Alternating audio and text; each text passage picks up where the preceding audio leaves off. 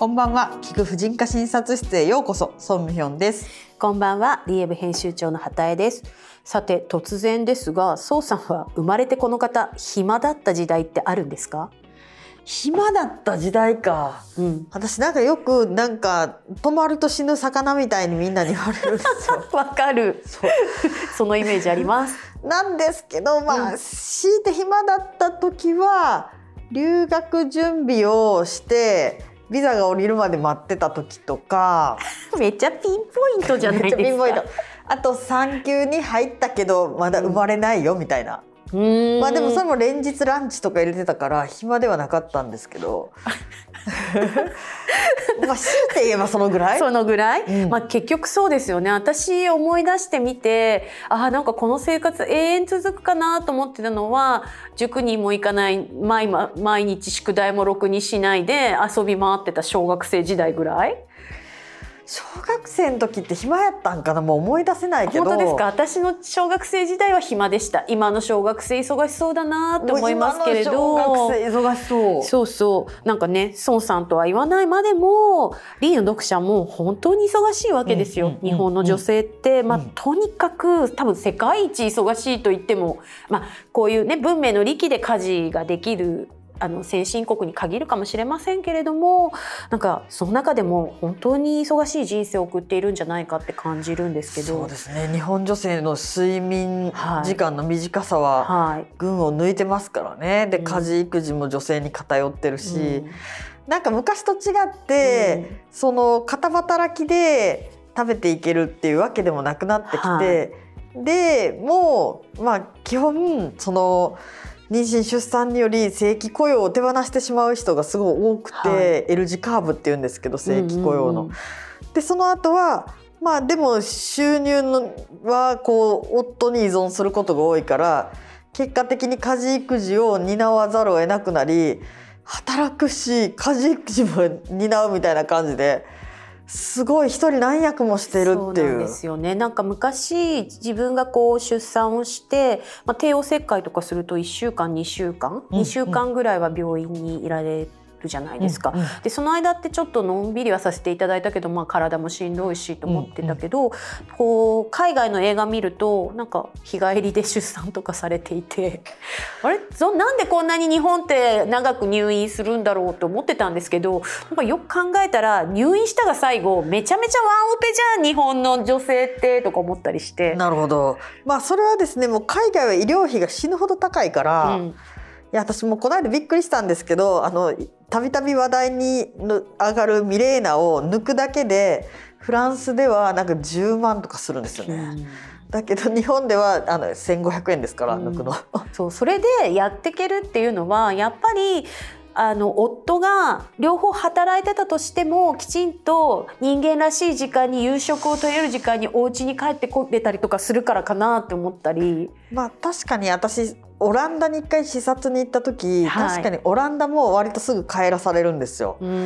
でなんかクラームゾルフっていう産後ケア師みたいな人が1週間見てくれるけど、はいまあ、基本日本みたいに里帰り文化もないし、うん、やっぱ夫がちゃんとやるけどやっぱ残業とか少ないですね。そうですよね、うん、で同一労働同一賃金だからちょっと働き方緩めたりして、みたいなことも可能っていう。そう。なんでそんなことを考えたかっていうとね最近オーストラリアから友人夫婦がちっちゃい赤ちゃん連れで来たんですよ。うん、でなんかその2人の子育ての感じを見ていたりその仕事をどういうペースでやっているかとかいう話を聞いたらもうとてつもなく羨ましくなっちゃって。それは国の違いもあるし時代の違いもあると思いますね。まあそりゃそうなんだけど。そうそんなわけでなんかはたと気が付いたらこう更年期になって差し掛かっておりみたいに思うとなんか世の中今更年期で苦しんでいらっしゃる同世代の女性とかって、うん、あれ？自分を大事にすることって本当にないなって。いや自分なんてずっと後回しですよね。そうさんそれあの実感こもりすぎです。いやもう本当いや私なんかこの間ラーメン食べてたら歯の詰め物がポロッと取れて、ええ、でもそれも去年なんですけど歯医者行けてないですからね。わかります。私もつい最近四半世紀ぶりって思うぐらいやっと詰め物を取り替える診療を始めました。いやね子供には子供の歯医者にはその間何回か連れてってるんですよ。でなんならそううさぎちゃんの避妊手術も、行かないとダメだから それが終わってからじゃないと私の歯は治らないなみたいな感じで。ちょっとわかります。私その小さい頃からの詰め物を一旦詰め替えたのって、就職して独身の時ですもん、うんじゃあお子さんがもう大学とかになってやっと、はい、はい、そう。いや私本当にね、うん、自分を大事にするってなんか私は本当に自分の見た目を大事にしてないんですけどあ女性ホルモンは満ちてるんですけどね。治療で。うん、でなんか松江区と美容院とネイルを全部定期的に行ってる人ってどんな時間あるんですかあれ。でもいますよね。働いていらっしゃって、うん、あのそれができている人たちもいるから多分自分たちの中で孫さんとてもあのお綺麗にされてると思うしあのイベントの時可愛いお洋服も着てらっしゃるし素敵だなって思いますけれどただ多分自分の優先順位が低いんですよね。多分ね。低い。わかりますいや。だからこそこの自分を大事にするとはっていうテーマが心に響くわけですよ。そうですね、はい、まあ、私もそれこそまあ更年期の年齢だけど、うんうん。うん、健康面それこそなんかエストロゲンが足りてるかとか、うんうん、子宮がんとかそういう病気のケアとかはそれはもう持ちや持ちやだからやってるけど本当になんか疲れてるとか、うん、他のマイナートラブルなかったことにしてますからね。なかったことにしてつまり無理してるってことですよね。捨てられないんですよね。だからそれを言ったところで、じゃあ誰かが変わってくれるわけでもないからやらざるを得なくてっていう。でも私ちょっとそのインフルエンザになるとか、うんうん、まあ本当にあのそうなった時にあれ？何も言い訳せずに休めるみたいのはちょっと思ったことはあります。いや余計に体はしんどいからどんどんならない方がいいんですけれどそうですね。ただちょっとした風邪で休んだことなんてなくないですか？ちょっとした風邪でまあ今これからの時代は違うかもしれないけど、はい、休む人とかいなかったですよね。あね、医療関係者の方々はそれではいけないかもしれないけど本当にあの周りの人には迷惑だと思いますが私とかやっぱ熱があっても、まあ、行くしかないとかお腹が痛いからどうのとかなんかあんまり自分の体調についてとかを何かその公にして、えっと、エクスキューズをするってことがやっぱりほぼなくて。ってなった時にこの後本当に自分が更年期になって体調がどうにもこうにも皆さんにご迷惑をかけるレベルで悪くなった時にどうしようってちょっと不安に思ってるんです。そうですね、はい、それはまあ更年期障害が原因であればもう早めにもう受診してもらった方がそうなんです。だからご迷惑をかける前に先手打って先手打ってなんか頑張ろうとは思うんですけど。そう。いやねこうん、この配信の、はい、あのディレクターの方はあのめちゃめちゃうちのクリニックに来てくれるそうですね桃子さん。畑さん、はい、来てくれたことあったっけ？一回行きました。そうか。でその時はまだ年齢に対してまだ数値がそんなに下がっていなかったので、う。ん、ホルモン数値が。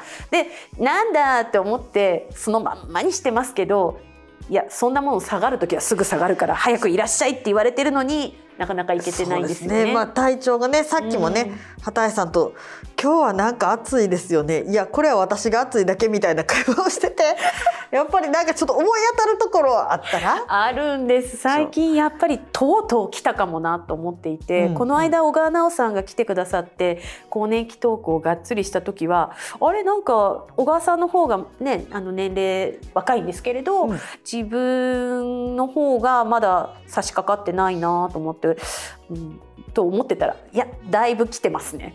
小川さんがお話しされてたような感じがだいぶ自感として湧いてまいりました。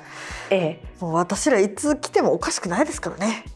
皆さんね。もうあのあすいませんね。我々アラフィフであの配信しておりますので、はい、そうですね。そうですね。ちょっとね割と年齢差はあるんですけどね。私が今50今年3になるのかな。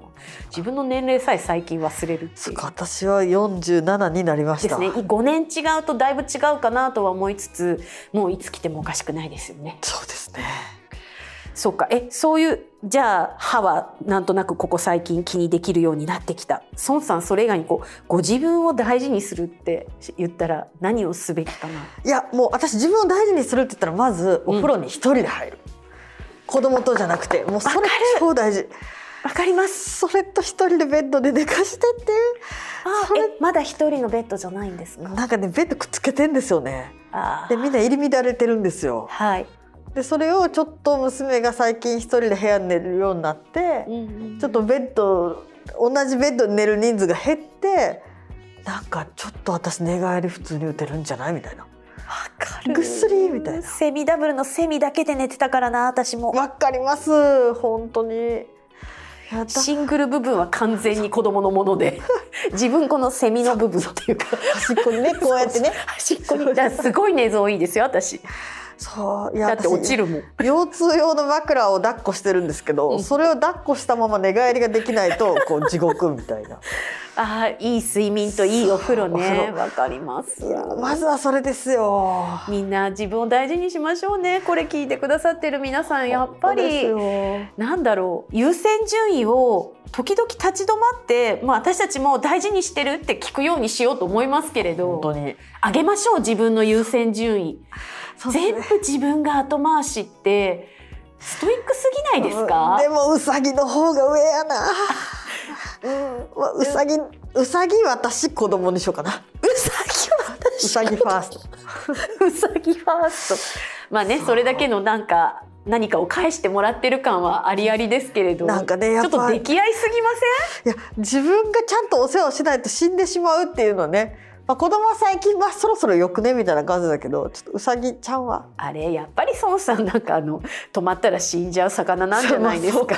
またなんかその無償の愛を注ぎ続ける対象そうかもしれない。見つけてしまった感が半端ないです。